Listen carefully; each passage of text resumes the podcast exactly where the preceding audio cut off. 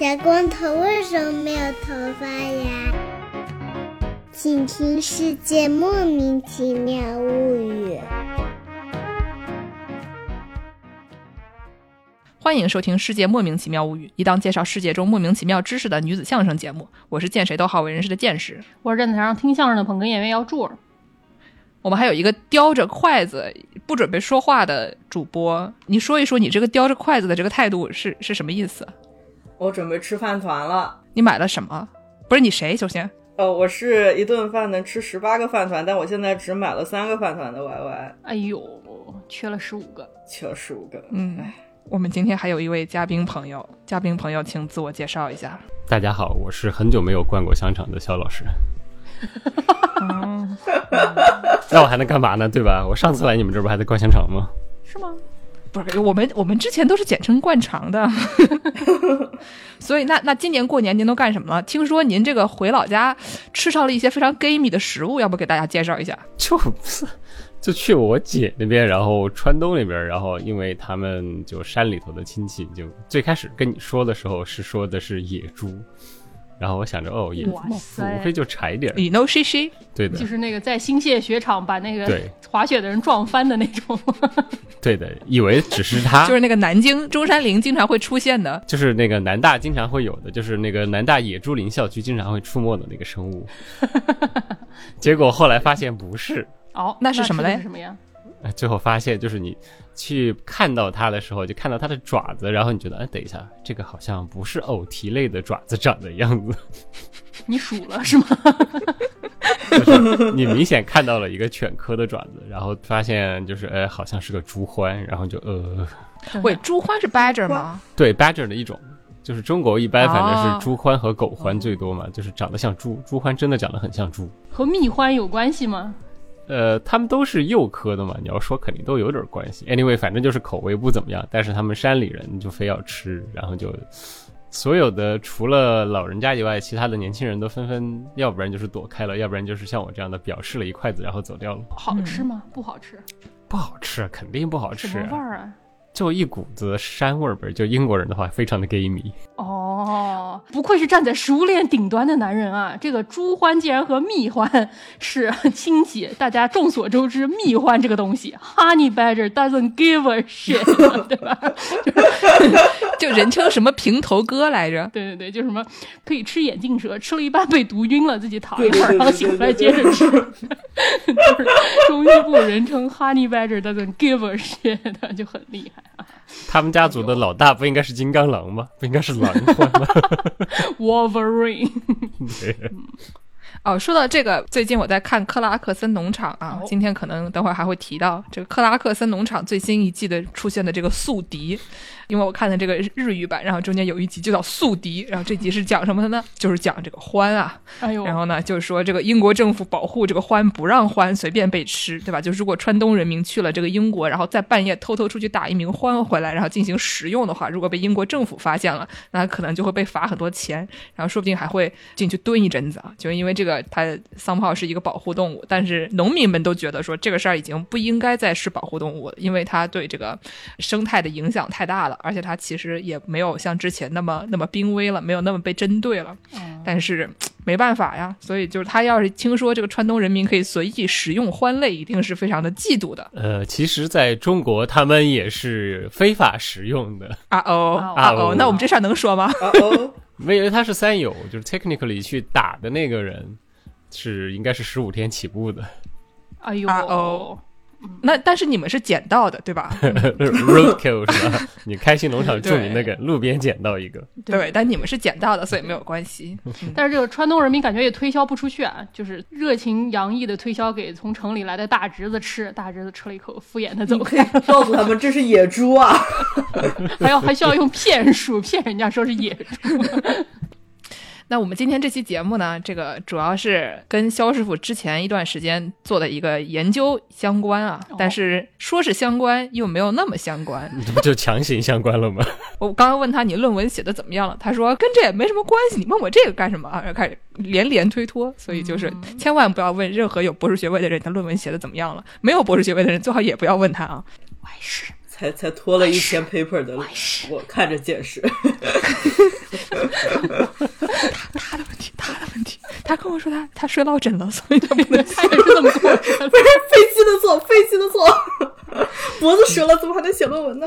对，那这期节目呢，主要是跟这个旅游有关啊。肖师傅的论文呢，主要是跟这个工业旅游有关。那我先抛砖引玉一下，给大家介绍一下我最近的一些旅游项目。众所周知，这个剑士最近也出去 Grand Tour 了一下，对啊，去了一些乱七八糟的地方。嗯，然后呢，我今天就搜索了一下，我去的这些东西都有什么讲究没有？哦，其中有一个跟这个肖师傅比较相关的，就是我们俩都是也不能叫大学同学，但是我们俩有同一个母校。嗯最近呢，我就去了这个啊母校进行了一下圣地巡礼，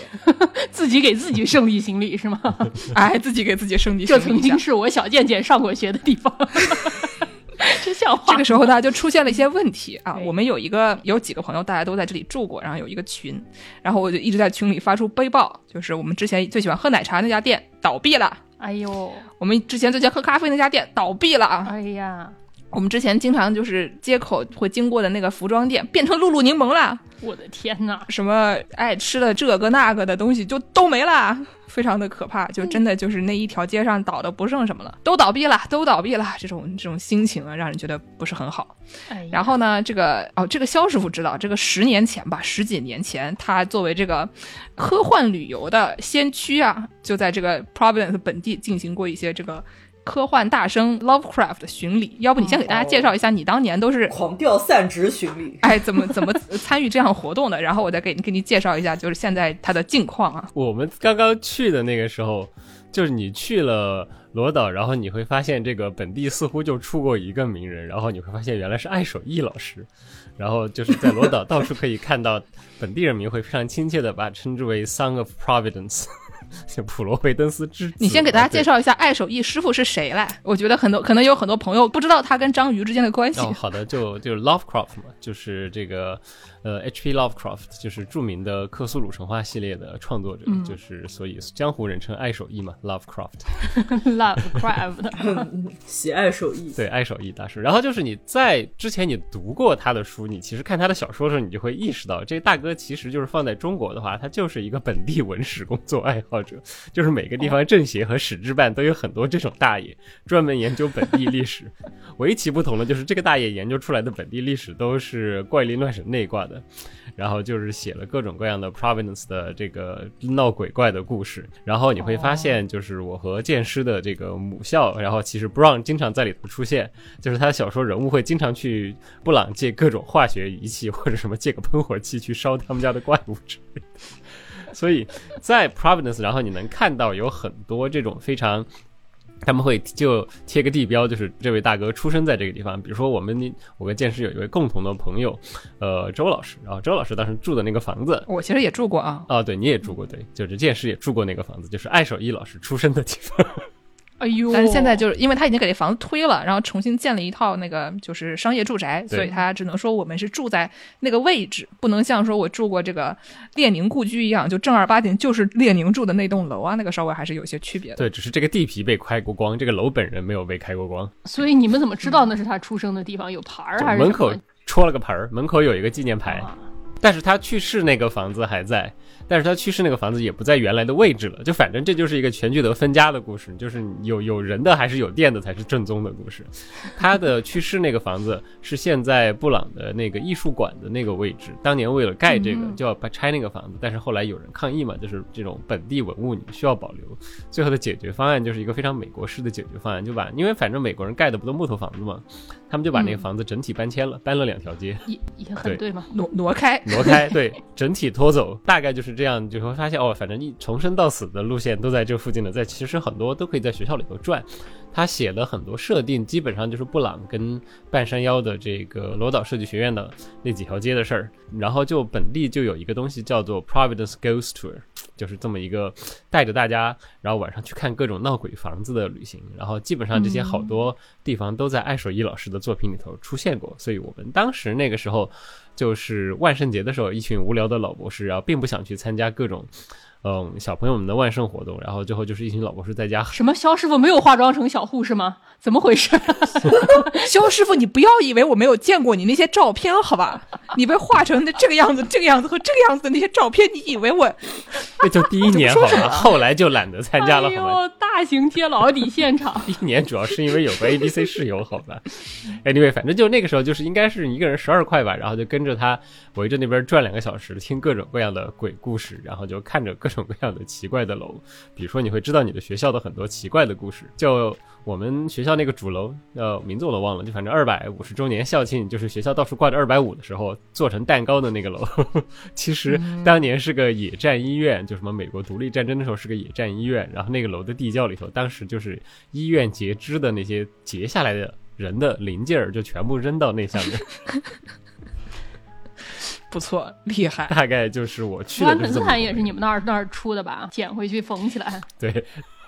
嗯我最近呢，在这个去美国进行了一番郊游，然后呢，在费城遇到了一位朋友，这位朋友的丈夫呢是一个 Lovecraft 迷，然后这位这位丈夫现在在宾大教书的这位朋友说啊，他跟他老婆当年刚谈恋爱的时候，就说去这个罗德岛玩儿，去 Providence，然后就兴冲冲的啊跑过去说我要找一些当年这个爱手艺师傅在 Providence 的一些遗迹啊，看他当年都留下了什么东西。这就是真正的圣地巡礼啊！哎，真正的圣地巡礼。但是呢，当年的这些标识啊，做的还没有那么清晰，就是这些小牌牌什么的，都是渐渐的竖起来的。以前就不是每个店儿都有的。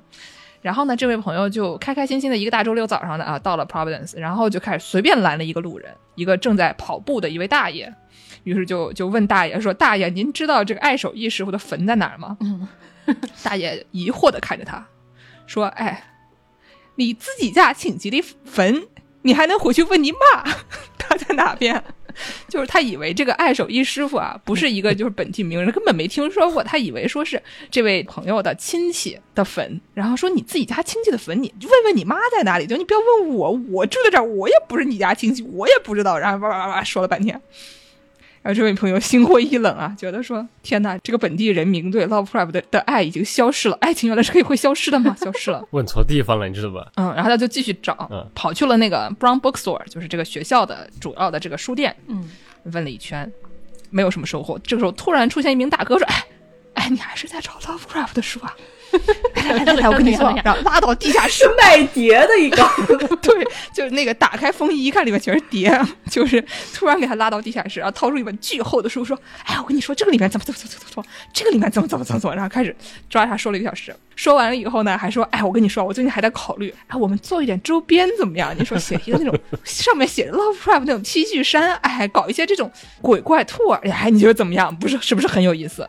然后呢，他好不容易逃脱了这位兄弟的魔爪以后，就想说，这个地方的人的也太极端了，怎么有的又不认识，有的好像太认识了。对啊，所以等到我们毕业的时候，他们终于搞了一个基金会，可以资助任何关于 Lovecraft 的研究和翻译了。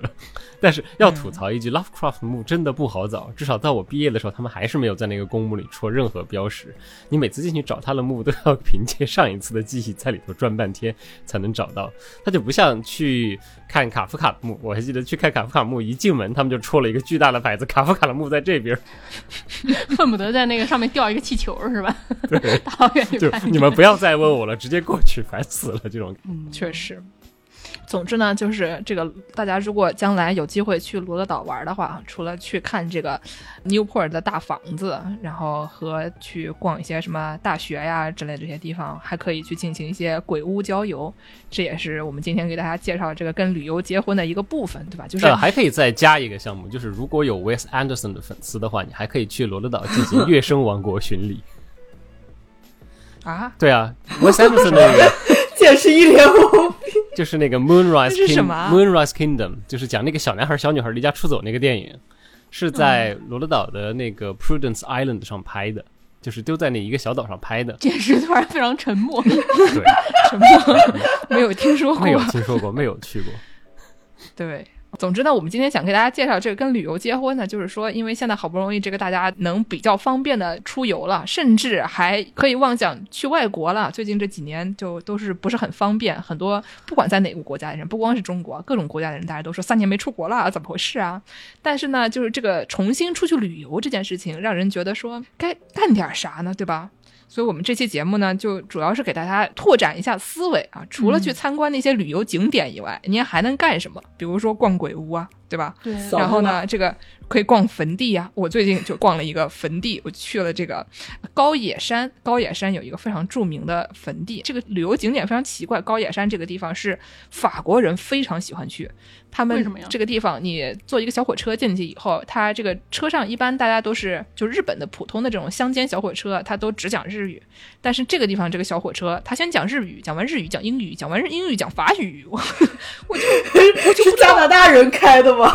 就有点吧，反正就是开始狂讲法语，而且就是去那儿旅游的人吧，也有很多是法国人，就挺离奇的。所以讲的是真的法语是吧？就真的法语，就是就是我能听懂啊。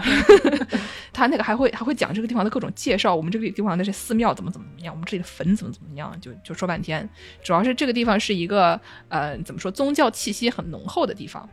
然后呢，就可能法国人对于这边的这些寺庙啊很感兴趣，然后就会过来旅游。但是这个高野山有一个叫做奥之院墓地的一个地方，然后就是有各种战国武将的坟，但是虽然不一定是真正的战国武将，就是真的就在这儿，因为众所周知织田信长的坟就至少能有十个吧。没有十个，有八个，就是就是被各个地方都说声称他们这里有啊织田信长的坟，然后呢，这个高野山以前是那个什么，在中国学了佛，然后好像是在中国学了佛，然后在在日本就是教大家这个这些佛教理念的一位大师傅，叫做弘法大师。他当年去了，在这儿以后，好像就是人称说他成佛了，所以这边有很多这个寺庙，长得很漂亮。然后这个奥之院呢，因为因为这个地方有这样的这个宗教背景，所以很多人就死的时候就被葬在这里，所以他们就这边有各种各样的什么武田信玄啊，什么织田信长啊，什么这个人那个明智光秀啊，这些人的坟，还有那个丰臣秀吉嘛，丰臣一家人的这个坟。当然，就是具体这些人是不是在这儿，比如说织田信长到底是不是在这儿，我们就没有办法考证，因为每个地方都说我们有，对吧？那就没得办法。但是织田应该不能跟明治光秀埋一块儿吧？这俩埋一块儿，这不得烧起来呀、别问了，问就是问就是我也不知道。所以呢，就是这个地方，如果大家对这些战国武将有兴趣的话，也可以去这里进行一些这个啊坟地巡礼，是不是很有意思？哎，除了这个坟地巡礼，我之前还听说过，说这个洛杉矶有一些非常奇怪的这种这种旅行团，也是跟这种黑暗挂有点关系的。有一个什么谋杀旅行，你们听说过吗？什么东西？就是 Charles Manson，就是查尔斯曼森，是一个上个世纪一个特别著名的那种连环杀手，而且他有一点像邪教一样，他集结了一对对对对很多那种就是本地的青少年，然后并且干了一票特别大的案子，杀的其中有一个人是一个好莱坞的女演员什么的，然后。在洛杉矶有一个这个旅途叫做 Dearly Departed Tours，就是 就是亲爱的死人，对，亲爱的死人这么一个一个旅途，就是他可以带着你兜圈儿，告诉你以前这个曼森家族他们在哪儿聚集啊，他们是怎么样从哪条道儿上的哪儿去的这个女演员家，从哪哪个房子的打了哪个窗户进去把人家给杀了，就好像这个东西 据说从二零零五年开业到现在还在运营着。这不就是就是那个他杀的是波兰斯基的老婆，就是对对对塔伦蒂诺那个电影《好莱坞往事》就是照这个事情改编的，无非他就结尾又扭了一下，让他们没有杀成。对，就是他，就是他。然后这个事情，你可以去好莱坞山上，你实地看一看他们当时是怎么样办到的。就有很多这种奇怪的旅行团啊，你可以报名参加。那这个还有那个最著名的伦敦啊，你去伦敦的 East End，它就伦敦有很多 walking tour，它有各种各样历史的 walking tour，、但是人最多的就已经多到有点离谱的是，就是那个 Jack the Ripper tour，就是这个开膛手杰克，他会带着你，就是把这个所谓的五个犯案地点全都走一圈儿这样的，然后各种关键地点，一般都是从 Tower Hill 那个地铁站出来，开始顺着各个什么发现尸体的地方，警察局，然后什么东区聚集区，然后就这个 Whitechapel 整个转一圈。呃，但是我当时去的时候，就是不夸张，这整个地方的对这个 Jack the Ripper Tour。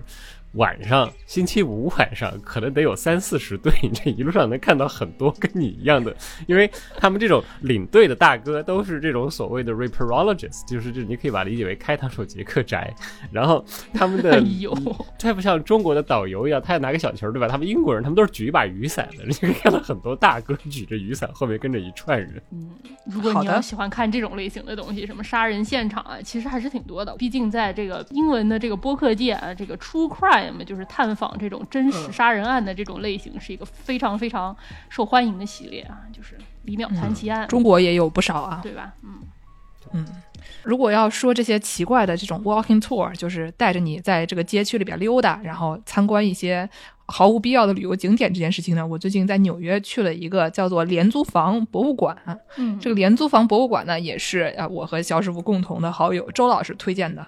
然后，因为他是一名社会学家，然后说这个廉租房博物馆他，最开始是一些社会学家创建的。不，我觉得你把它翻译的有点太美好了，就 tenement 不能叫廉租房，它在纽约的那个地方，它又不是个政府公益，那个真的就是个贫民窟 tour。差不多吧，反正就是有、哦有人会把它翻译成，因为它是对你从字面上来意义上来讲，它的确是一个租出去很便宜的房子，那就是廉价租的房子叫廉租房，那也没错。但是这个现在因为这个廉租房这个词，一般都是政府的一些项目，所以就是意义的确有些不一样。然后呢，这个刚才我没有说完啊，这个社会学家众所周知，社会学家擅长什么呢？没有钱嘛，他们就只能就是 靠想象，那给大家就是搞一个博物馆。所以这个博物馆就是你说它有房子吗？也有吧，但是跟正常的一般的那种有钱人的博物馆相比，它基本上就是没有什么室内的部分，主要就是就室内的部分非常有限，而且都是那种后来模仿原来的那些公寓重新建的，它基本上就是一个公寓楼。然后给大家展示什么呢？他先带你上这个街区外边溜达溜达，然后说这个以前这个大家都在哪里买菜啊？以前大家都在哪里做饭啊？然后说这个廉租房或者说这个贫民窟以前它是一个什么样子的，对吧？就是这个房子里面首先它没有上下水。说是当年建这个房的人不知道怎么想，他老婆住在里边，他自己挺有钱的，哎，他就是不给弄上下水，但是把这些钱都花在那些就是浪费资源那种就是雕梁画柱的那个外表上了啊。但是结果他老婆每天就得扛着那个特别重的水上下跑三层，跑了几十年，就是男的嘛都这样，没有针对肖老师的意思。建筑师吧，这离他他他好像是搞装修的还是什么的，差不多差不多，别问了。离了工程师的建筑师吧，他们这个廉租房里边呢，然后还没有没有厕所，厕所你也在外边上。但是当年嘛，这个没有上下水，觉得略微有一点儿差点意思。但是你说这个厕所要到外面上，好像当年还是挺常见的。对，然后还说就是每个房子里面大家都能睡多少人，比如说一个那种就是现在看起来可能大约三十平左右的一个那种一室一厅，跟现在你在能在上海租到的房子还是挺相似的。你进门先有一个小门厅，然后进去是一个卧室，然后就是就是就结束了，就是连在一起的一个长条儿的房间。然后问你说这里面能住多少人，他就给你介绍说啊，这里面可能有一个主妇、主妇的丈夫、主妇和丈夫的可能五个孩子，然后外加上他们还有一个房客，因为为了跟他们分摊一下租金，还有一个房客，然后就问大家说，你们猜他们都睡在哪儿？这个房子里面呢，就是中间的那个客厅的位置，它有一个厨房，然后呢有一个小小的床，这里面的卧室呢有一个稍微大一点的床。最外面还有一个，就是那种一般刚进门的时候的一个小门厅，然后这个地方呢有个桌子，有一个沙发，然后还有几把椅子，就问大家说，他们家的三个儿子、两个女儿，一夫妻俩，以及这个新来这兄弟，他们都睡哪儿？那答案是这个新来这兄弟睡在一个椅子上，然后呢，他们家的两个儿子就把那个沙发和椅子拼在一起当成床睡，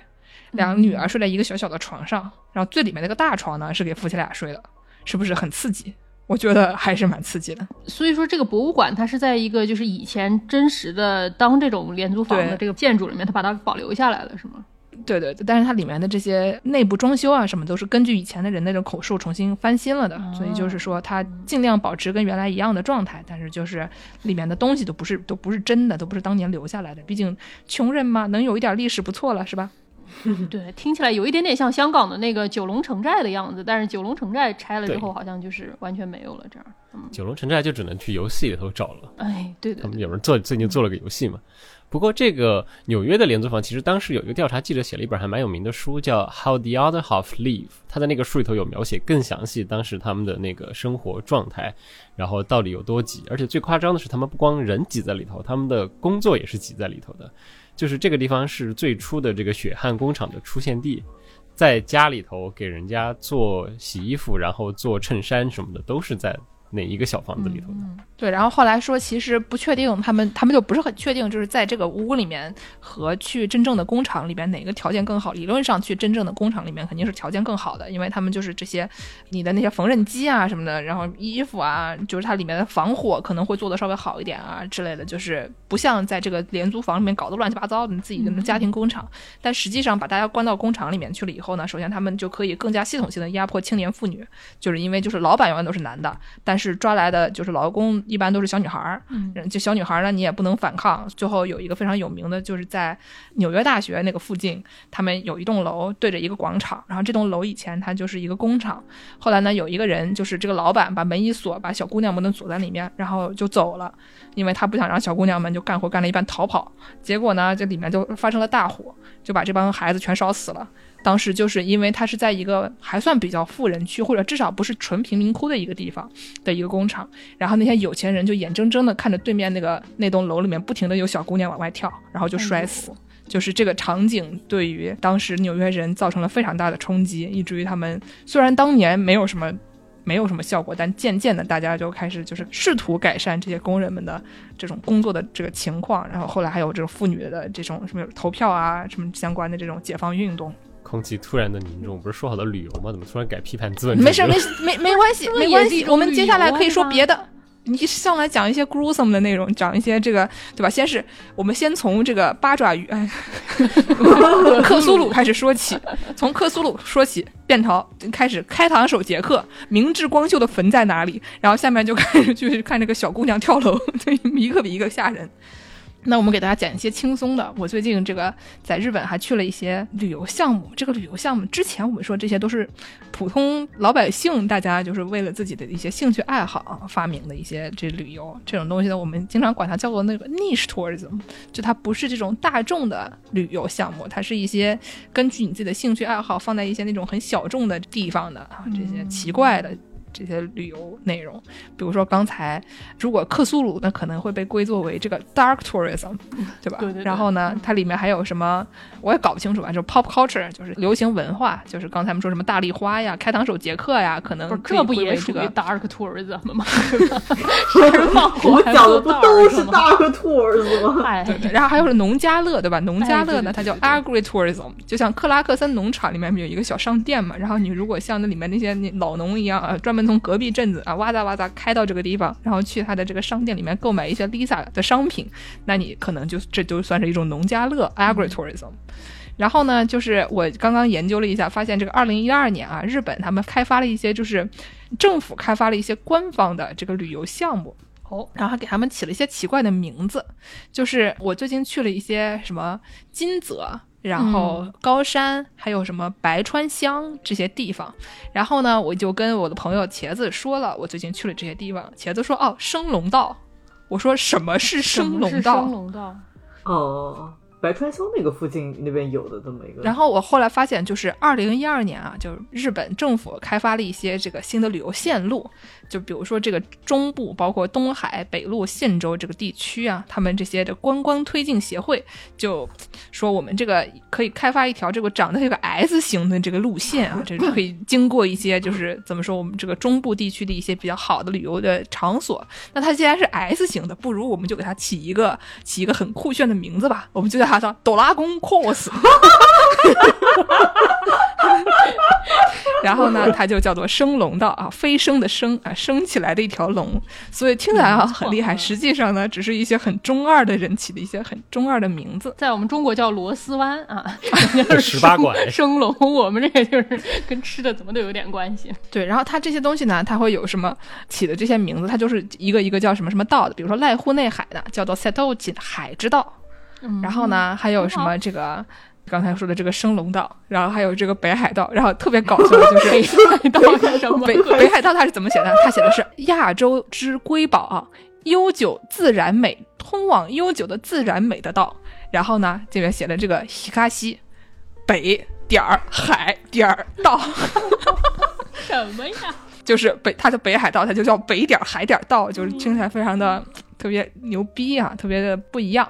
而且它每一个就不同的道里面，比如说它有一个四国遍路，以前的古时候的人，他们就会有这种就是遍路，就是比如说你徒步走过一块地方，呃，像什么以前的那些诗人啊，他们可能就会就是徒步把这个路都走一遍，有点像是一种信仰，呃，怎么说？反正就遍路，感觉经常是一些那种佛教徒会干的一个事儿。怎么说呢？毕竟日本这个走一下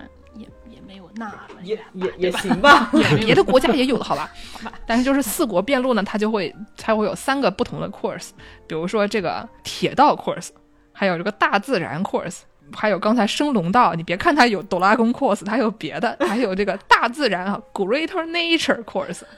还有什么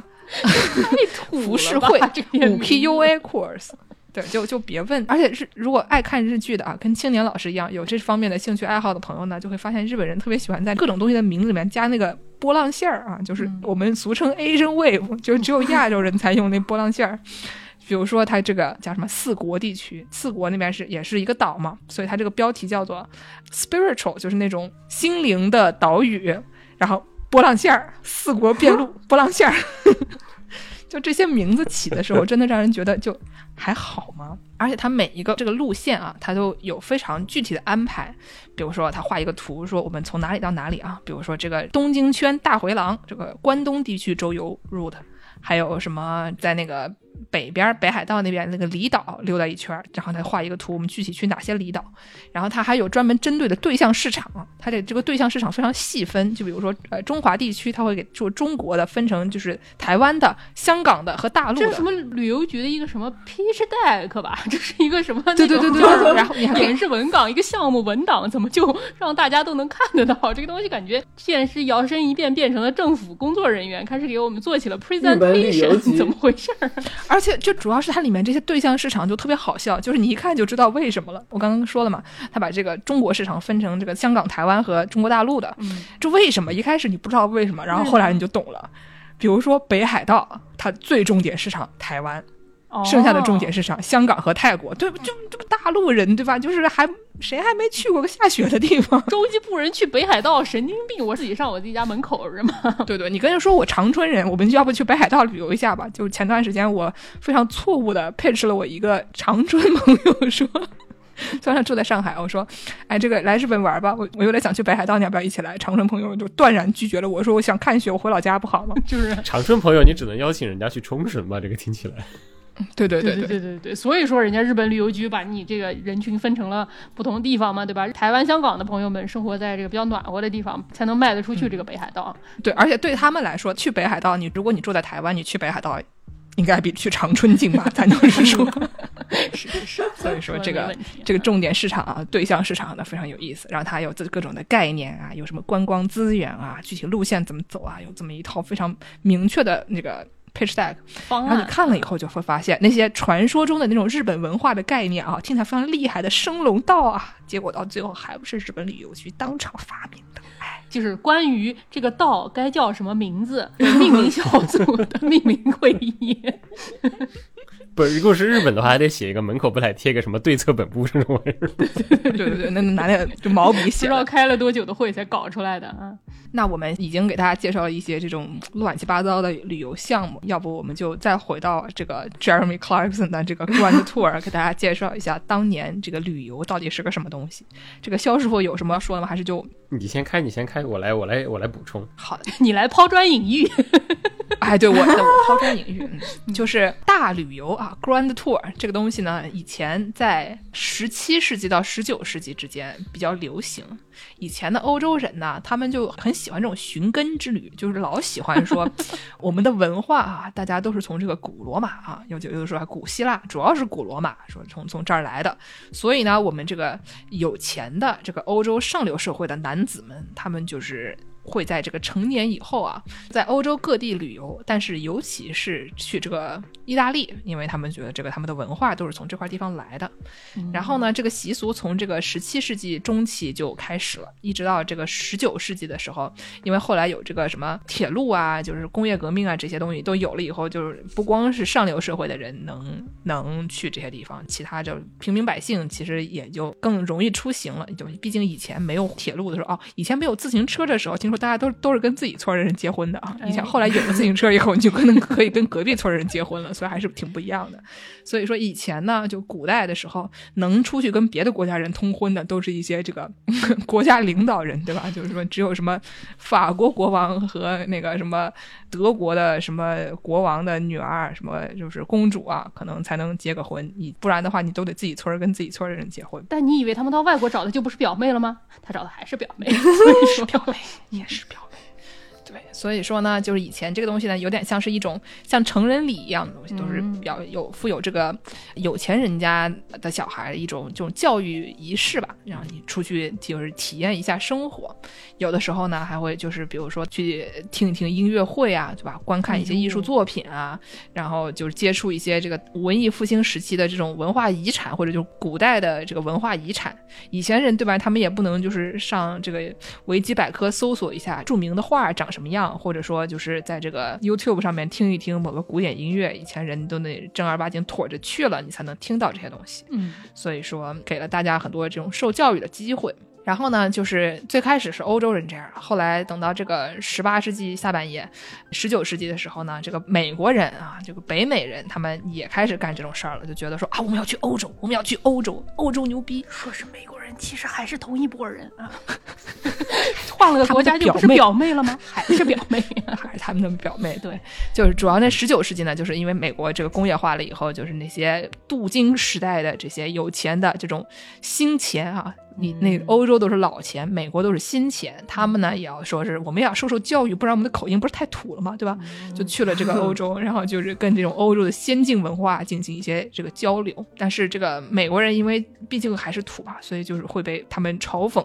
比如说 啊，非常擅长吐槽的马克·吐温啊，他就写过一个叫做《Innocence Abroad》，就讲说这种有点像艾米丽在巴黎一样，写一些这种美国傻子去欧洲的这种故事。哎众所周知，马克·吐温在一八六九年就开始嘲笑艾米丽在巴黎了，哎呀结果到二二零二几年了，这现在还在拍这种东西，咱就是说呀，还有人看，而且这东西到底是谁在看？救救命！而且主要是艾米丽在巴黎，她甚至都不是第三她她她甚至都没有讽刺的那种，她就是就是这纯真的把他们就是要讽刺的那种就展现在你面前。是你们听起来你们俩都看过好吗？我就搂了一一个这个 trailer，我就表示什么东西在见。我也只看了 trailer。我看了大概一集吧，就觉得厉害，是个东西。有点儿了，而且据说，因为它第一集可能还没有后来的那么离谱，就是艾米丽在巴黎的，就是口碑上来讲，它就是一个逐渐离谱的这么一个趋势。所以说，如果听众朋友们有谁真的看过这个连续剧啊，看了几季，并且对它有深切的认识的话，欢迎大家给我们来电来函。就诉说一下您的苦衷，你为什么要看到这一季啊？就是我特别爱听那个 The Office 办公室，他们有一个女演员出来做了一个播客节目，就每一集每一集讲他们那个拍这个电视的时候的一些故事。然后他们最近给所有他们那个播客节目上面所有 staff 颁了一个奖，然后就给他们那个播客节目的这个 producer 制作人颁的奖就是最恨艾米丽在巴黎奖。然后那个那个人领奖的什么领奖获奖感言就是。She's just not a good person，就是她真的是她不是个好好人人，特别逗。确实。 然后呢，刚才我们讲的说这个欧洲大旅行啊，就其中有一个我非常熟悉的朋友，他也去参加了这个欧洲大旅行。哦，也是我们因为他也很有钱，为什么他很有钱呢？因为他啊有编制。这位有编制的朋友呢，就是歌德啊。哎，歌德呢，这个比较相比之下还较为年轻的时候就获得了他们这个编制啊，这个已经是一个政府工作人员了。然后呢，他以前在这个魏玛公国的枢密院做议员，然后还跟这个有一个有钱人家的老婆啊 有一些啊藕断丝连的关系。而且当时呢，他比较年轻的时候已经写了这个《少年维特的烦恼》，反正就是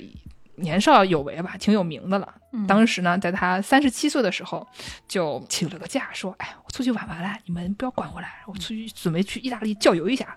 然后呢，这个当年是这个一七八六年，然后他就跟他的小伙伴们，比如说我们之前好像节目里面介绍过，他有一个伙伴叫做这个桌腿儿，是在哪一期节目里面来着？就是德国有一个挺有名的这个画家叫做 Tischbein，、就是他这个名字翻译过来直译就是桌腿儿。然后桌腿儿这个人呢，他不是很擅长画腿，就给这个这个歌德画了一个特别有名的肖像画，叫做歌德在罗马的这个坎帕尼亚，结果给他画了不知道两个左腿还是两个右腿，就是 不是一个左腿一个右腿，是两个都是同一条腿。嗯那个叫什么呢？生成式 AI 早期在在人类早期文明活动的珍贵影像。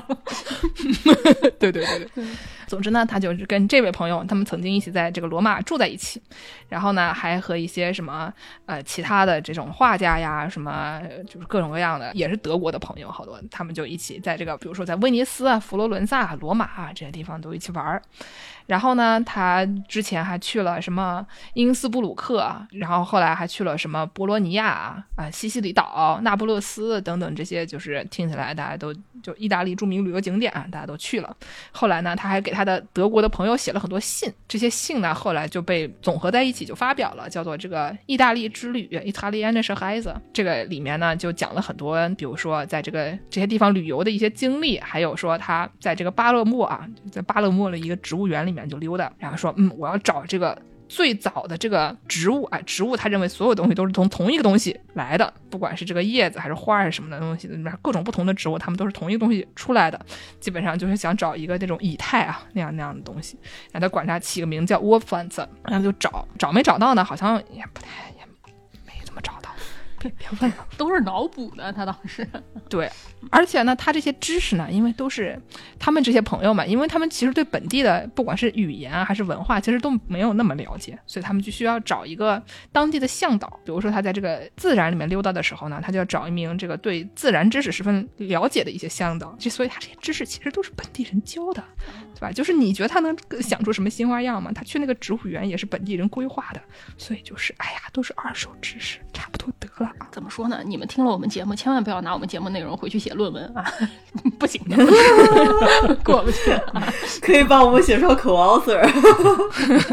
就就做那个，就把写在 GPT 三之后啊。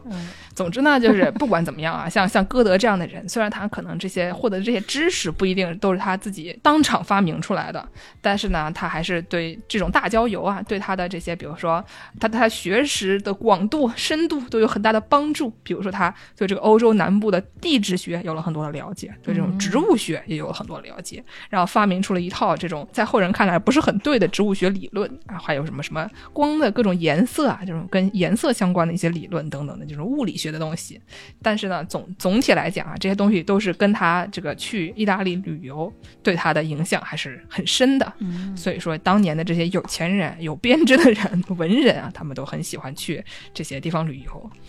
这个肖师傅有什么要补充的吗？跟 Grand Tour 相关的？呃，就是歌德同志其实基本上已经踩到 Grand Tour 的尾巴上了，因为差不多就是他在那个旅游完了之后，就爆发了一件让欧洲人民无法自由流动的东西——法国大革命。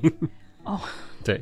就 Grand Tour 在欧洲的这个路线，基本上就是在法国大革命前后就终结了，因为后来大革命开始，后来然后就欧洲就开始陷入战争了嘛，所以一直要打到十九世纪初期了，然后等到十九世纪大家又恢复了的时候呢，一个就是这个时候的有钱人就不再那么在意要去学习这些知识了。一个也是十九世纪的时候，大家旅行就更方便了，就没有必要这种在外面一晃好几年的，所以把它作为一个必要的教育成分的这么一个东西，差不多就是十七世纪在顶上，然后到十八世纪后半截就没了。呃，然后他们选 Grand Tour 的这些地方，其实也有很多很好笑的地方，除了刚才剑师讲的。就他们也还会搞一些以假乱真的东西，就是比如说英国人去 Grand Tour，你会有一种很好笑的，就是他们会，呃，如果经过北欧去丹麦的话，英国人都会纷纷跑去 Elsinore，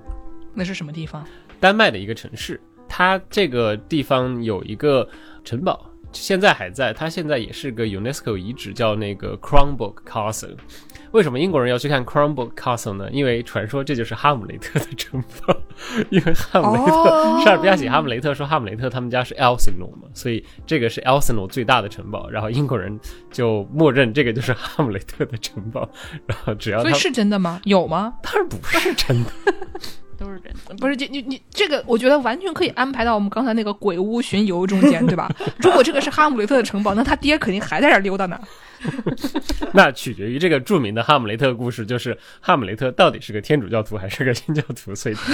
他 爹到底是进了炼狱还是下了地狱？所以没没关系，我们这个这个鬼屋巡游就变成这个天主教徒才能去，对吧？你只要你是天主教徒，你就能看见。哎，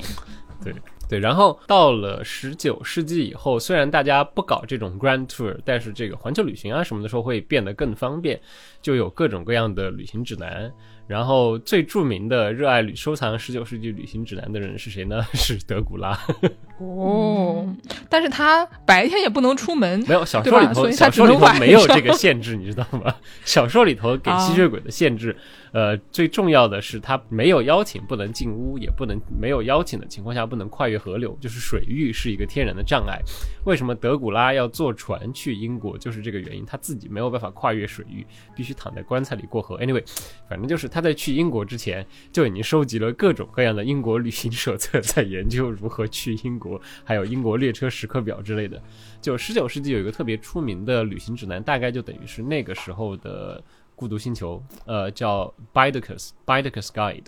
然后那个呃里头，你现在回去看，其实特别有意思，它会有非常详细的火车时刻表，因为那个时候也没有飞机嘛。你要不然坐火车，要不然坐船，所以他会非常贴心的给大家规划各种省时间的路线，就是在哪儿怎么转乘啊，这种就非常有。如果还有小时候要计算公交转乘路线的 听众朋友，应该能够找到一点那个感觉。所以说，那个以前的侦探小说里面，经常会有这种跟火车时刻表相关的一个怎么说，像是一个呃门类，嗯专门就是通过计算这个火车时刻表中间这种一些小小的误差来来杀人的这种东西，是不是因为他们就花了太多时间琢磨这玩意儿，以至于都背下来了？然后真的是背下来的，就是德古拉小说里头那个女主角 Mina，她的爱好之一就是背火车时刻表，她是一个把全欧洲火车时刻表背在脑子里火车宅。对，哦，真的是火车宅耶！嗯，所以说，就是现在人对于这种什么山手线呀，这种就是日本的各种火车线路的这种痴迷，感觉都是也不是没有道理。毕竟人都痴迷这么多年了，也不能一一下就放弃。那我们接下来是不是就进入今天的这个重点环节，这个工厂旅游了呢？哎，对，就我今天被拉过来的主要的原因，就是因为当时跟电视提了一嘴，就是有一个也算是 niche tourism，呃，十九世纪的时候的这种工厂旅游项目。但是可能要先澄清一下的，就是它不是一个像我们刚才讲的那种你需要本人过去的旅游项目，它更像一个呃别人替你旅游，你只需要阅读的这么一个流程。它是一个虚拟的，是一个 virtual tour。啊，就有点像是现在大家喜欢在这个啊、YouTube 啊对 YouTube 上面就是刷一刷 UP 别人主，大家去看看就行了。很多人喜欢看那种就是街头溜达的视频，就别人就举一个手机或者举一个摄像器材，然后就开始一边溜达，然后还得等红灯什么的。对我喜欢看在林子里溜达 看。那个的，其实对，就大概是这样的。就先给大家稍微搞一点背景吧。就十九世纪的时候，虽然可能在中国人民的印象里头，那个时候英国人民已经很工业化了，然后就工业生产啊、大工厂啊，什么遍地大烟囱，就是小燕子去了都觉得好的那种状况了。呃，但其实是对于当时的英国人来说，工业生产的这种现场体验也是有一个非常局限性的，就是如果你不是在工业区的人，你其实对于这种大工业生产是没有什么特别直观的概念的。就有一个笑话，就是对于生活在伦敦的人来说，在很长的时间来说，他们对于这个工业革命的体验就是坐火车。但是恰好就是这些没有现场体验的人，也就是说中产阶级，然后甚至再往上的人，他们是文化产业的主要消费者嘛，所以你可以看到当时的文化产业的人会去做这个事情，给大家提供一些这种工厂一手的报道。呃，英国的这个大家工业革命历史就就可以倒一下，反正就是十八世纪开始，然后它的地域局限分布就比如说是这样的，北部像纽卡斯尔周围就是钢铁还有造船，然后特别重重工业，西南方的这个 Cornwall 康沃尔那边都是开矿的，就是什么金属矿、锡矿啊，在那边儿。然后中部曼彻斯特周围是纺织中心，就是这个一度曾经贡献了世界百分之五十棉纺织品的地方是 Manchester。然后旁边还有伯明翰，就是金属加工。然后他们基本上就是这样的一个非常地域性的。然后对于其他地方的人来说，他是没有这个现场的感觉，他不知道就是工业生产的现场情况到底是怎么样的。而且这个工业革命一开始的时候，在英国也没有落下什么好名声。就是一个非常著名的故事，这个最喜欢痛骂工业化的英国著名诗人威廉布莱克同学，就 William Blake。呃，布莱克他写过一首诗，那个诗的开头一般他没有题目，所以一般都是用他的第一行当他的题目，叫 And did those feet in ancient times。这首诗大概就是在讲，就是英国古代有多么的好，到处都是绿地，但是你看我们现在。呃这些倒霉的工厂，他在这首诗里头说骂工厂用的是那个词叫做 satanic mills，撒旦的魔王的工厂。没有应该对叫什么？灭房厂，磨坊嗯呃，mills 其实就是十八世纪的工厂，就是一般会把它理解成磨坊啊，但没有。十八世纪的工厂最开始都是用 mills 这个词，因为它跟磨坊有点像。那个时候最开始是水轮机嘛，对对对对，所以它都是在河边的。然后就包括我们现在就学过英文都知道，你说工厂呃 factory，其实你要真的如果用 factory 去查十九世纪的文献，你也不太能够查得出来啥。因为 factory 这个词是本身就是一个缩写词，它是从工厂的全称 manufactory 这个词缩出来的，所以十九世纪的人管工厂其实很多时候最开始的时候是叫 manufactory。Anyway，反正就是整体的这个想象都不是一个特别好的地方，你想都是这种魔王的工厂了，所以在十九世纪早期的时候呢，整个文化生产界对于工厂是没有没有什么好话的。你要等到慢慢的这个工厂的生产越来越铺开了，它也是一个逐渐铺开的过程，然后大家才会有兴趣想要去了解他们。所以大概到了一八三几年前后的时候，就出来了一批要为工厂辩护的人。有一个最著名的给工厂辩护的人叫这个安德鲁·乌尔，就 Andrew 乌尔，他写过一本叫做《这个工业生产哲学》，然后他在里头有一个很重要的一个比喻，这个比喻是整个十九世纪的人来讲工厂的时候都会要可能继承的，包括马克思本人都继承了这个讲法。突然之间，本节目闪耀出了一些 社会主义 光环。社会主义的光芒，正道的光来了，就是把工厂比喻成一个巨大的这样的机器人，它是一个巨大的自动运行的机器。英文他们用的那个词叫 automaton，它的意思就是好像所有的原料是被铁路这样的现代运输系统拉过来，就好像原料从这边进去，然后不知道怎么样的产品就从那一头出来了，然后工厂里的机器和人他们会变成一个整体，变成一个自动运行的这么一个力量。当然，你现在听起来这个听着明显就是没把人当人嘛，中间出的人的任何问题通通抹掉了，就是用一种非常浪漫化的这样的一个视角来看这个工厂。但是这个视角就基本上慢慢的开始成为了一个很主流的这么一个视角。然后这个时候我们的重要人物出现了，就是把这个去看工厂这个事情变得更加浪漫化的同志狄更斯同志出现了嗯，我们肖师傅最喜欢的人物啊啊，，质疑质疑啊，也没有那么喜欢，嗯，得了吧，他们永远都在讲狄更斯。就是爱说，嗯，就狄大爷这个人，除了写小说以外，后来还办了很多杂志。但这位大哥就是，反正算账估计不咋地，他的杂志基本上就办几年就挂，办几年就挂。然后他坚持时间最长的那个叫《Household Words》，大概就叫家常话啊，这么一个杂志。他就在这个杂志上呢，就开始，大概是一八五零年的时候，他和他的助理编辑两个人去参观了一个造纸厂，然后就是从这儿开始，就发现，哎。呃，大家对这种反应还挺好的，所以他就开始写这种工厂 tour，带大家去看这个工厂内部的这么一些构造。但是可能跟我们现在想的这种旅行指南其实有一个非常大的区别，就是这一类工厂旅行的文章，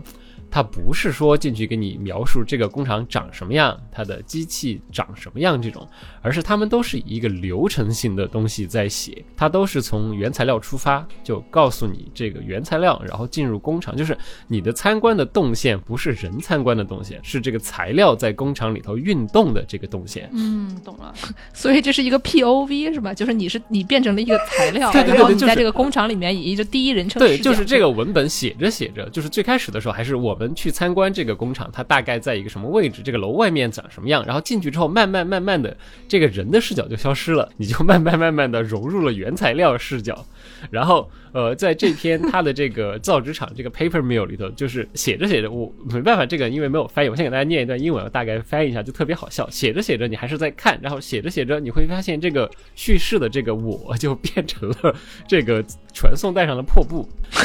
Oh, what can I say of the wonderful machine which receives me at one end of a long room, gruel, and dismisses me at the other paper?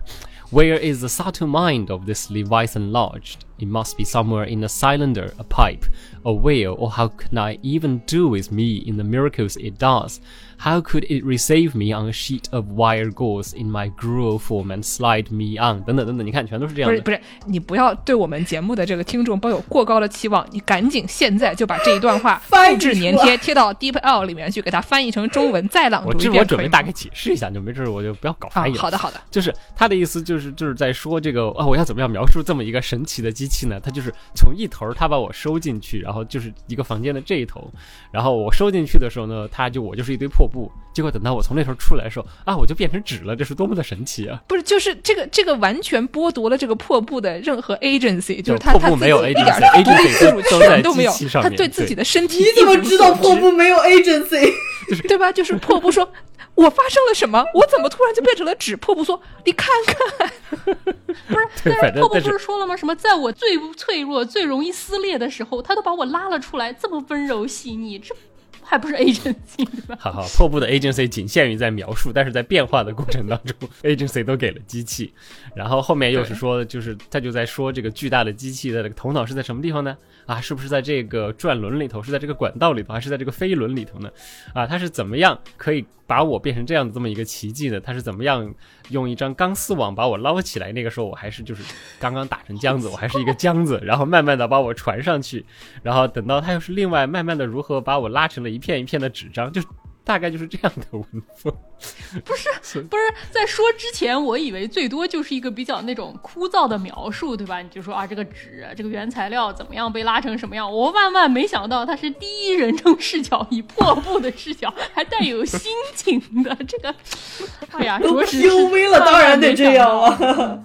要不然这么样，如何能让读者投注呢？戴上 VR 眼镜，然后可以体会破布的这个视角。就是突然视角切换，你就第一人称破布视角进入，然后所以呃，就大概就是这样的文章。他他发现这种文章受欢迎之后，他们就后来呃，也不一定都是狄更斯写的，就反正其他的编辑也会写，写了好多组。我其实有一点能理解这个东西为什么受欢迎。其实我有的时候也会，比如说睡不着的时候，我就上那个 YouTube 上啊，面搜那种，对对对，就会看这种大工厂生产，就工厂流水线，什么怎么样搞食品啊，什么那种大工厂生产，几个头一起挤出一个蛋糕胚，然后完了之后，在一个什么流水线上一炸，炸成一个什么甜甜圈，然后看着看着你就睡着了。所以说这是一种早期 ASMR 的概念，睡不着的朋友们看一看就睡着了。什么 oddly satisfying videos，令人心满意足的视频。明知令人感到满足的视频，哎，对对对。啊，你别说，反正那会儿的这种杂志，大家可能买回去都是要互相念着听的，搞不好还真是早期 ASMR。听着听着，工业 ASMR。anyway，就就狄更斯，反正就他就发现这是一个套路可以做，然后他就让他们编辑们都开始用类似的文章，然后最后这一类的文章写的最好、最出名的，呃，是一个女作者，是一位十九世纪著名的独立女性 Harriet Martineau，叫哈利亚特·马蒂诺。呃，马蒂诺本人是一个其实在十九世纪还蛮著名的这么一个女作家，就是自力更生，靠自己的写作为生。然后，但是他听力不是很好，所以当时有很多关于他的新闻里头，永远就是举着他，就像 那个《指环王》里头那个听力不好的矮人一样，在耳朵边上举着一个铜做的那种小喇叭，给自哎呦，哇，好可爱！对对，然后就手制当年的助听器。对，当年的助听器就是一个铜喇叭那种插到耳朵里头的，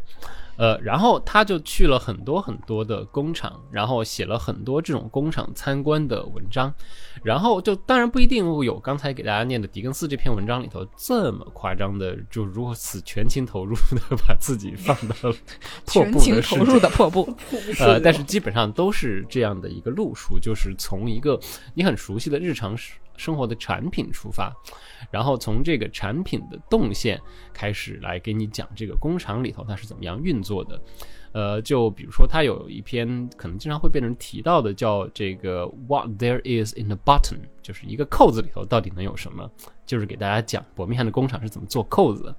呃，然后大概的流程也就是从日常生活，你手头那个扣子，你就看到这个扣子，你觉得这个扣子非常的很一般，对吧？你都不想它，但是你知道要做这个扣子要经历多少个步骤吗？然后他就开始慢慢的给你讲这个工厂里头，比如说扣子上的图案是冲压出来的。那么雕这个冲压头，光是雕这个冲压头就有多么的繁杂。然后一个扣子工厂里头可能有几千个这样的冲压头模板，嗯，然后这个雕刻一个冲压头要花多大的精力，然后扣子是怎么样一个一个被冲压出来的等等。然后除完讲完冲压的扣子，他就会开始讲包布的扣子，然后讲镀讲镀金的扣子，呃，然后这个扣子这一篇文章，我觉得最好笑的就是，它其实有同样的这种调动读者的这么一个，就是工厂旅行的这类文本里头，他们都有个特别好玩的事情，就是一定要把这个事情讲得很有浪漫色彩嘛，所以。他在做扣子这个事情上，他的这个浪漫色彩，我觉得掉到顶点的是什么东西呢？是讲这个贝母扣子，就是讲着讲着的时候，他就讲到贝母扣子的时候，突然他就说让大家猜啊，这个这个珍珠贝啊，这个大贝壳，这是这个扣子最大的吸引人的地方。你们知道它是从哪儿来的吗？啊，它不是从墨西哥湾来的，呃，这个有很多地方都是从这儿来的，但是这个质量不够好，它也不是马尼拉来的，虽然这些马尼拉的贝壳也不错。这个贝壳啊，它是新加坡来的，新加坡的质量最好。然后下面有整整大概可能是有三百多字的一个长度，都是在写什么呢？都是在写新加坡的这些采贝壳的人是如何屏住一口气，潜入海底，历经千难万险采出来这么一个贝壳。然后这个贝壳又是如何乘风破浪，最终被运到了英国，运到了伯明翰的这个工厂上，一口最后打成了你手头的这个贝母扣子。所以就是新加坡海女的故事。新加坡海女就是就是会让读者他的意思就是你现在读着读着，你就会开始带入这个海女的视角，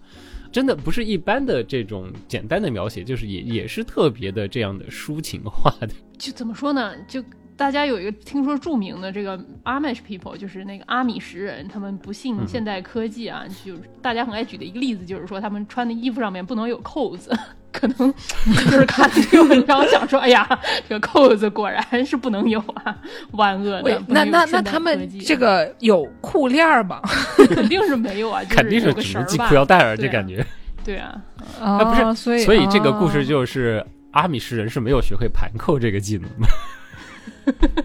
没有学会中国结，应该说是对，就没有学会中国结，确实，那木扣子都没学会。Anyway，对，反正就是深情描述新加坡海女是这么写的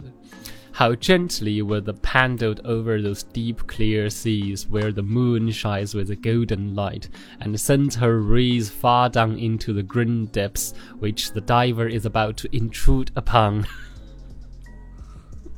说人话，眼神露出了一言难尽的表情。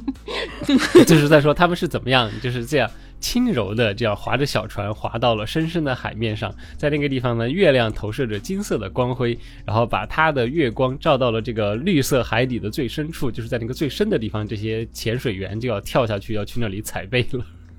就整个这一段都是这样的风格，所以。跟我们想的这种就是特别现实主义的这种工业生产描写没有，就是当时的这类这种工厂旅游文本，它都其实是有一个非常明确的要把这个工业生产变成一个很崇高、很浪漫的这么一个东西，呃，然后它也像一个奇幻的机器一样，就包括这个马克思同志著名导师本人，其实也用一个比喻来比工厂，他把工厂比成什么呢？比成精灵王国。所以在他心目中，那就跟那个什么巧克力工厂，就是《千与千寻》里面那个汤，就是里面那个小煤球滚来滚去，更像那个查理和巧克力工厂。想想查理跟巧克力工厂的那个感觉，就那个 Ron Dall 写的这个书，其实也是在承热当时十九世纪当时一一脉相传的这种一种工业描写的路数。就反正马利洛写了很多这种，说去看扣子的，去看这个温室里的花，然后这个电镀，就是你能想出来的工业生产，他基本上都去看过。但是呢，他这个人就是一个非常立场上来说非常赞同自由竞争，然后不要政府干预的这么一个人。所以他的工业文本里头还会有一些什么东西呢？他会还写到，就是工厂是如何让人变得更好的。他会最开始的时候，这种还是你可以想得通的，就是比如说工业生产解放人手嘛。他就在说扣子的时候也会说，你看原来一个扣子如果是靠人缝的话，他们一天可能就只能缝几十个。现在啊，自从我们有了流水线，他们一天可以缝好几斗扣子，就是这样的一个先是效率的描述。结果慢慢的就会从效率的描述进化到了这些人自从来了工厂里工作，他们就变得更有效率了，变得更勤劳了，他们就脱离了低级趣味，变成了更好的人了。这个话明显就有点开始不太对了。就什么大厂洗脑包啊？怎么回，事？呃，你现在回去看是有这么一点大厂洗脑包的路数。团建那个什么公司尾牙的时候，老板上台开口闭口都是这玩意儿，好吗？就是你们要变成更好的人，你们要变成工厂这个自动运转的精灵工厂的一个只有眼睛和毛的小毛球儿，就是这样的一个故事。他就基本上都是这个路数，所以后来在狄更斯写了这个《艰难时事》，因为狄更斯的《艰难时事》其实在里头有蛮明显的对于这个当时英国工业生产的一些批判，然后马丁诺就跟狄更斯闹翻，他就是那个坚持坚持政府不能够去，比如说他说政府规定烟囱的长度，因为当时会有那个空气质量的考虑嘛，你烟囱修得越长，烟囱修得越高，所以出来的会空气会好一点嘛。然后还有包括说这个通风。呃，当时其实英国还有一派工业小说的，呃，就是专门描写工厂里的悲惨生活。那一派作者当然就是批判马丁诺，批判的更著名的了。呃，如果大家有兴趣呢，就有一个最著名的肯定是盖斯凯尔夫人，她有一个最著名的叫《北与南》（North and South），讲的就是北部的工业生产和南方的农业精神是怎么样可以协调的这么一个主题。呃，里头就写了曼彻斯特的纺织工厂。当时的纺织工厂最著名的问题是什么呢？是那个飞在空气里头的棉花纤维，英文叫 fluff。哦，这东西容容易得尘肺是吗？呃，我们现在想的是尘肺，对，但是因为现在就算是尘肺，它也是粉尘状存在于空气中，很小嘛。那个时候是肉眼可见的一坨一坨的飞在空气中的。这个小说里头有个著名的情节，就是那个纺织女工，一个后来得尘肺死了的纺织女工，跟这个小说的女主人公说的就是啊，其实我在工厂上班的时候，我都不怎么老饿，因为我们每天在这个车间里头会吃下去很多这个棉花，会吃很多 fluff，所以还挺节约粮食的。嗯古代人的人生也太可怜了吧！我的天哪！对，这个就是马丁诺同志说的，这个因为工厂变得更好的人，所以你可以理解，就狄更斯写了这么一个东西，然后尤其是他在这个他的《艰难时事》连载完了之后，马上接下来连载的就是这个北与南，就是完全在他自己的杂志里头和这个赞美工厂这个流派突然之间就划清界限了的感觉。所以马丁诺就跟他闹翻了，然后他自己还写了一个小册子，呃，这个册子呢是由这个英国工厂主协会呵 呵赞助出版的。就感觉像是那种推荐说吃土豆有能有给大家带来什么好处啊，什么就防止心血管疾病啊，什么什么这些东西，然后就把都是碳水的一些危害全部都抹抹去不计。然后你看着这么一篇论文，一边看到一边就想说，嗯，真的吗？然后最后一看到底下一看，哦，土豆协会啊组织的。哦 对对对这不最常见的是烟草公司的故事吗？烟草公司可是赞助了多少？对，就这样类似的故事，所以他就跟狄更斯这个就翻车了。呃，然后这个狄更斯的工业旅旅行文章，差不多也就是在一八五几年前后就终结了。就是他前面可能对工业生产还有一些比较浪漫想象，后来慢慢慢慢的，等他自己接触多了，英国人民其实对工厂生产也越来越熟了，因为工业人口越来越多了以后，你就没办法再对这个工业生产有什么特别浪漫的想象了嘛。所以，呃，十九世纪的工业旅行其实大概就是这样，主要还是针对中产阶级的一种虚拟的旅行，并没有真实的要让你去那个地方。反倒是说，到了二十世纪以后呢，还会有才会有真正的这多什么工厂遗址啊、工业遗址旅行。现在其实英国也有好多这种可以去的工厂遗址，什么呃炼铁厂遗址啊、造船厂遗址啊。呃，哎，其实中国不也一样嘛？就是中国到处的这种文化产业园不都是工厂改的嘛？七九八说当年我就是个电子广场，工厂因为长得跟大家平时使用的这些空间还是尺度不太一样，你把它改成不同的功能之后，看起来就有点酷。哎，对不起，突然建筑师了，对不起。没事没事，这这个我们可以接下来无缝连到一些什么蹦迪啊 之类的东西。对，毕竟这个欧洲有很长一段时间，就是最著名的这个夜店 Berghain 里面，它曾经就是一个工厂，然后它里面就有很多这种莫名其妙的空间，然后被这个怎么说呢？因为 Berghain 最开始是男同性恋就是聚集地嘛，所以就被这些朋友们这个加以大肆发挥和利用，里边那些空间啊，什么样的东西它都能被他们当做一些，我就不详细说了啊，但是还是。怎么说呢？人类的这个创造力啊，真的是无限的。你这听起来是应该可能肛肠科急诊医生会讲的故事。没有没有那么野蛮，没有那么野蛮，不要往那些奇怪的方向想。肖师傅，这是您的老本行吗？对吧？灌肠肖师傅对突然灌 突然发出了老本行的发言。怎么这期节目又回去了？那我们要不要顺便说一说这个，呃，上海有一个著名的什么一九一三老厂坊，毕竟它以前是杀猪场。一九一三还是一九三三，反正就是杨浦那边一。九一九可能是一九三三好，像很多地方都有这种工厂改的这种文化产业吧？嗯，对，是，但上海那个一九三三那个特别好好玩的，就是在于它是原来是一个等于是那种二十世纪的现代屠宰场，空间动线其实还挺神奇的。然后他就把这个空间动线完全保存下来了。就是我是不知道现在大家去的时候有没有意识到，我们作为现代的这个商场的顾客，可能其实走在是一九三三年被屠宰的猪行进的路线上。哦，对对对，它它不是有那个呃有转上去缓坡儿对吧？对那我们接下来就给大家介绍一些这个我们大家真正去过的一些工厂啊。呃，我们要不就让最喜欢逛这个酒厂的歪师先开始说吧。对啊，这算工厂了，嗯，也算算算算，都算。你你现在搜算工厂工厂旅游最流行的就是去这些酒厂。哦，是因为我不是一个这个什么长春人，所以我还是去了北海道旅游。嗯、你是中西部人也差不太多啊。这但是北海道还是不一样的。我我要为北海道证明，北海道就是雪虽然多，但是它不冷，好的，所以就是还是推荐 北海道人在这里一定会沉默的，但是你继续说。北海道真不冷，就是雪多，真正的寒冷你们都没有见过。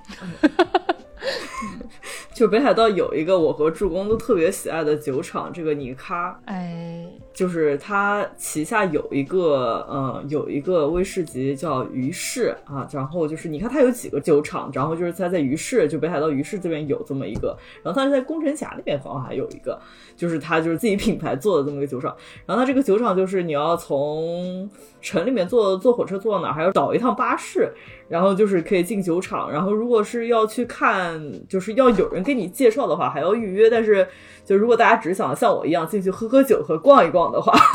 那就也不需要预约，它就是基本上就是。一圈带你逛下来啊，就是能看到各个桶，然后就这边是什么样的桶，那边是什么样的桶，然后再给你看一下各种什么蒸馏工艺啊，然后告，然后再跟你讲讲我们这边的创始人啊，就曾经的一个晨间剧叫什么来着？阿正吧，是吧？是讲的就是是有这么一个，对对，阿震就是讲的是他这个呃，你看他这个创始人娶的老婆的故事，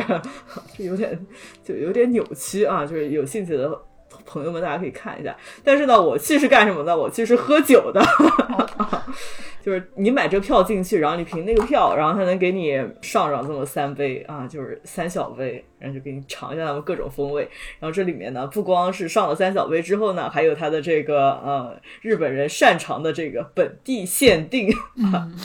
就是有一些在酒厂才能买到的一些口味的一些威士忌啊，推荐大家也能出去玩了，可以趁着这个雪天啊，这个喝喝威士忌也也挺开心。很好，嗯，这个酒厂这种这种东西，大家一般其实都不是真的为了去看那个那个厂啊，厂有什么可看的，对吧？就虽然也有很多这个有兴趣的朋友，但是大部分人去主要就是哎图一个这个口腹之欲，就是去喝酒的，就是。别别说了，说说了就暴露了。这个肖师傅还有去过什么就工厂旅游，或者有什么想要去但还没有去的工厂吗？不是我在工厂里头长大的，我为什么要去工厂旅游？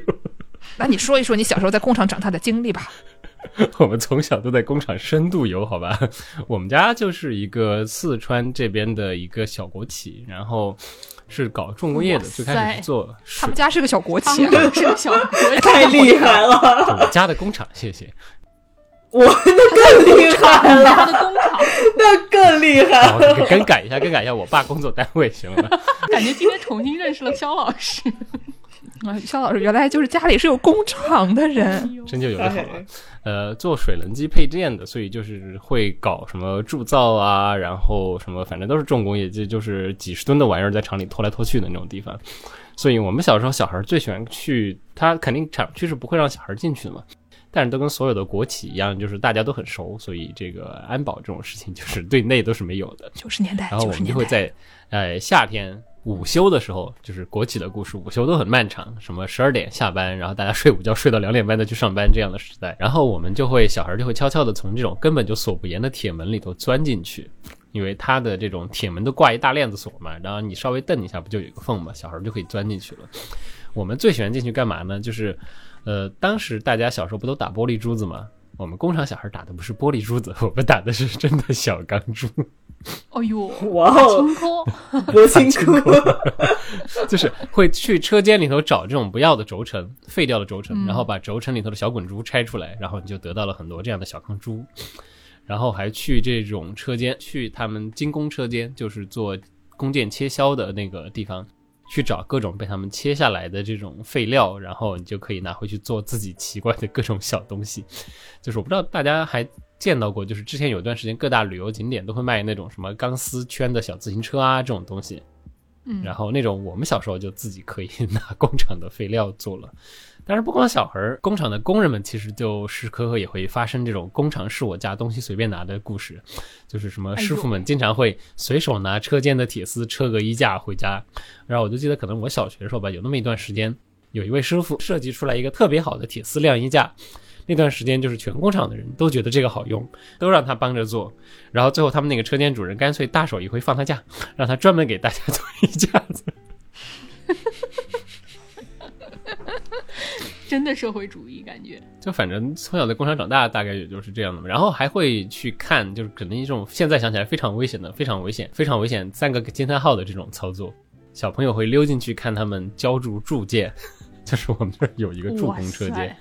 就是你想就是大干锅，然后这种熔融的钢铁，他们是在那边现浇的，那是挺危险的，万一对溅死但还是什么我们的掉下去什么的，都会隔着，因为太热了，你自动也不会想看太近嘛，我们一般都会站在公车间的门外，在那边看，就是你会看着就是像像那种纪录片里头的火山里头熔融的岩浆一样效果的钢铁水被倒出来。但是呃，最好玩的部分是在哪儿呢？是在这个铸件倒进，它不是倒到沙漠里头铸的吗？它已经嗯倒到沙漠里头去之后，它就会顺着里头有一个小轨道，呃，没有小火车，是那种小平车，用小平车推到外面来，它要让它冷。就嗯它虽然在冷却，这个铸件的外面沙膜的温度还是很高的。这时候工人师傅们就会给小朋友表演如何用长长的这种铁铁夹子夹一个红薯放到沙膜上去。等一下，听着哪里不太 对？工厂味儿烤红薯，你吃过吗？能吃吗？当然吃过。烤的可那个味道很好的，你想烤红薯这个东西嘛，就是温度要够嘛，它那个砂膜稳定放热，那肯定是够了。就是 我们一般都会开玩笑说，那个王刚师傅就是那个非常著名的厨师，并且就是有很多自己的这些节目啊嗯的这个名王刚师傅，他每次就是把那火一开，就跟那个 NASA 的火箭要发 射一样。然后他每次说家庭小灶你就怎么怎么样，他那个家庭小灶估计我们也觉得是像是一个兵工厂一样。不是说，哎就是真正的工厂里面，你就可以达到王刚师傅所说的这种家庭小灶的程度。说起王刚师傅啊，首先就是他说的那个家庭小灶，在四川的确是有可能。你们四川都用火箭炒菜是吗？用来烤那个叫什么来？刚才说那狗欢 还是还猪欢？我有一个非常直观的感觉，四川的灶具的大火可能是上海灶具的大火的两倍。哇塞，就是我如果在四回家炒菜，一不小心拧到了最大火，会炒出火锅的效果，但是在上海完全不可能。不是，所以说你们那边的这个这个消防的要求是不是比较低啊？因为如果火能开那么大的话，感觉好像有点危险。就是大家好像都默认了，反正火得大，炒出来才好。怪不得好久不见，听说肖师傅回了一趟家，这头发都卷了呢，原来是两头的。我刚刚是问他是不是烫的，但是仔细一想，哦他也可以是自己烫的。王 刚他最近不是开了一个食品工厂吗，他就开在我家。又开在你家，还是开在你家，肖师傅家不仅有工厂，还有王刚师傅的这个什么店。食，品厂，食哦品厂太厉害了。哇，太一条龙。圈地圈小了点儿，当年再圈大点儿是吧？嗯，是以所以以后我们大家可以搞一个这个肖师傅，反正有很多粉丝，对吧？对就经常有一些他的粉丝啊，跑到我们台来，就问这问那，说哎怎么怎么怎么，已经成为了一个很大的人群了。所以以后呢，可以让肖师傅的粉丝们哎，可以就去搞一些圣地巡礼，上他家参观啊，参观一些工厂，参观一些食品厂，也是一顺便还可以。吃一吃野猪欢啊。虽然就是 不能射杀他们，但是他们可以捡到，可以 roadkill。工厂现在已经没了，都拆了。现在现在工厂的旧址上是下面一个幼儿园，上面一个养老院。我爸的就是从出生到摇篮还是给你包了。感觉还是福利挺好的，挺不错的。我前段时间还去了一个这个有个岛，有一个岛呢是这个肖师傅以前好像每年这个暑假的时候都很喜欢去旅游的一个岛，在这个宁波边儿上，浙江的嵊泗。嗯嵊泗是一个县，然后呢，它有一个比较大的岛，就叫就是嵊泗。然后除了它以外，周边还有一些奇怪的岛。就有什么花鸟岛，花鸟岛最开始好像是英国人很喜欢去那边旅游，并且在那边建了一个灯塔，还挺有名的。嗯，然后呢，还有一些呃，还有什么岛啊？小师傅，你们经常去的？呃，上海这边大家去的最多的可能是枸杞岛，枸杞那边因为哦开发的比较早对，然后枸杞、花鸟，然后还有就我最近去的是一个叫做黄龙的一个岛。这个岛呢，就跟枸杞、花鸟相比，就没有那么多的旅游资源。这个岛上差点意思，差到什么程度呢？首先，它跟这个本岛之间的这个船接驳的比较少，就所以是你先得开车或者坐一个巴士，然后这个巴士会上一个船，这个船给你送到本岛，本岛了以后呢，你再坐一些其他的船去其他的各个的小岛。然后呢，这个地方它岛上的交通工具非常有限，它一共可能也就十几辆车，其中包括了公交车和出租车，一共才十几辆车。然后这个公交车有两班，出租车好像也只有两辆，如果没有记错的话。所以说岛上的这些人员，他们都有这个出租车师傅的微信，就跟他说，跟他发个短信，说我我在哪里，让大家接我一下。然后呢，他们岛上最近在试图啊建一些新的旅游资源，然后我们有一个朋友在那边呃搞了一个露营地，于是我就去了，去跟这些朋友们一起进行了一些玩耍。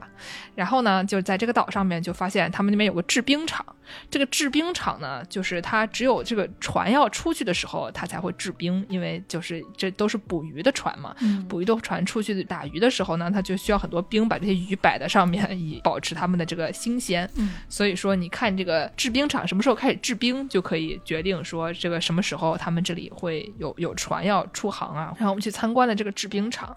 首先它就是一个冰库，对吧？它进去以后就跟你冻的啊，跟在芝加哥差不多。嗯所以说你进去了以后呢，如果你穿着夏天的衣服的话，就会冻得很惨。但是也没有办法，你也没有什么别的衣服可以穿，基本上就进去主要靠抖。然后呢，他们有一个非常质朴的一个轨道，就是那里面的师傅们他们主要干什么呢？就拿一个钩子把那些，呃，就是它整个地上全都是冰，然后呢，它是就是整个一一大片切成了一小块一小块的，所以他们把这个钩子先用把这个冰拎起来，然后放在一个轨道上，让冰从那轨道里面就是很顺利的滑下去，滑到外面那个船上，然后就那个船上面有一个储存冰的一块地方，船上面呢还有些师傅把它拼在一起，就是一个非常简单的这么一个操作。进去以后主要就是有这么一个活活动，然后呢，他们还说了一些关于这个，比如说晚制冰都在晚上，因为晚上这个电费便宜啊，还有什么等等的这这些东西。但是就是这个厂呢，你远处一看好像是一个非常大的建筑，但是它里面主要就是一些在现在人看来还算是非常质朴的一些机械吧。哦，天。姚柱还有什么工厂活动吗？我要么最后给大家介绍个好时巧克力工厂，我没有去过这个好时巧克力工厂，但是我听说这个好时巧克力工厂非常厉害。对我只知道它非常厉害，就是好时巧克力工厂，据说是什么比较早开的这么一个工厂旅游项目吧？它是七三年就开了，据说当时的这个工厂是由。呃，由于看了这个世界博览会，看了世博会之后，觉得哎呀，这个挺好，我们也搞一个这个吧，然后就吸引大家来他这儿玩儿。这个好时巧克力工厂呢，他开的是一个有点像是游乐园加上工厂加上一大堆这种东西，它是一个非常旅游项目的这么一个东西，就有点像是你去那个环球影城，你说它是拍电影的吧？可能至少洛杉矶那个你也能看到一些他们拍电影的舞台，但是实际上它主要还是一个主题公园，就是看这个拍摄现场并不是一个最大的这么一个部分，主要是一个游乐项目。它这个是在滨州的这个好时镇，其实它不仅在好时镇开的有，它好像在新加坡。然后在尼亚加拉瀑布还有时代广场都有分，你可以去看一看。对，你可以去看一看，比较小的那种。嗯，它主要包括一个游乐园，有点像主题公园吧。这个主题公园里面，它就会有一个那种，你可以带着小朋友坐一个小车，然后那个小车就经过一个也不是真的工厂吧，就有点像查理的巧克力工厂里面的那种模模拟的这种场景。你可以过去看到一些什么会唱歌的奶牛啊，然后一些生产线上面香香的巧克力啊，还有那种像巧克力喷泉一样的，就真的跟那个电影非常非常的像。然后现在在好时镇上面还有相关的这种旅游产业发达到什么程度？我给大家大家朗读一下，它除了这个巧克力世界之外，还有什么啊？它有一个过山车的那种主题公园，然后好时有他们自己的一个冰球队，叫做 Hershey Bears。所以说他们有一个冰球场，你可以去看冰球比赛。就制造冰球吗？冰球场？呃，场地的场，冰球场。哦，嗨，我以为是这工厂听多了，以为冰球也是要有一个厂专门做的。那个场地的场不是啊，冰球确实是要场做，但不是好时的业务？对对对，不是在不是在在那儿做的，你在那儿看看他们打冰球啊。它还有一个这个演唱会场所，然后有一个博物馆，有一个植物园、动物园、剧场、古董车的这个车展，还有一个什么 falconry experience，就是有那种养猛禽的那些人给你展示猛禽的一个猛禽馆。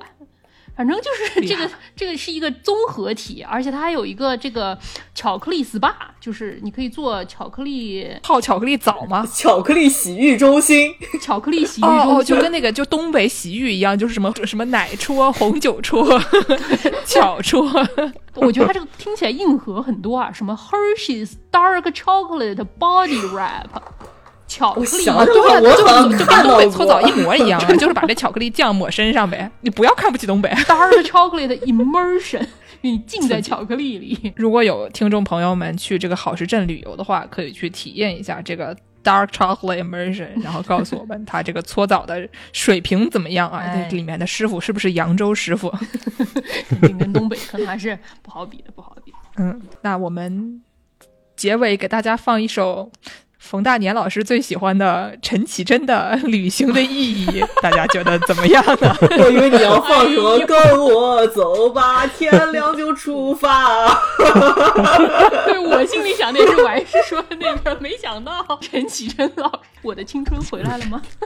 嗯，我觉得时挺代的眼泪了，合适？时代的眼泪了。哎，好的，那差不多就到这里。感谢肖师傅来给我们分享他这个论文废料啊，祝肖师傅早早日把这篇论文写出”，来把。论文写完啊。flag 就不立了，什么时候写完什么时候算吧。对，就毕竟也我还是说完 把论文写完，就羞愧的低下了头。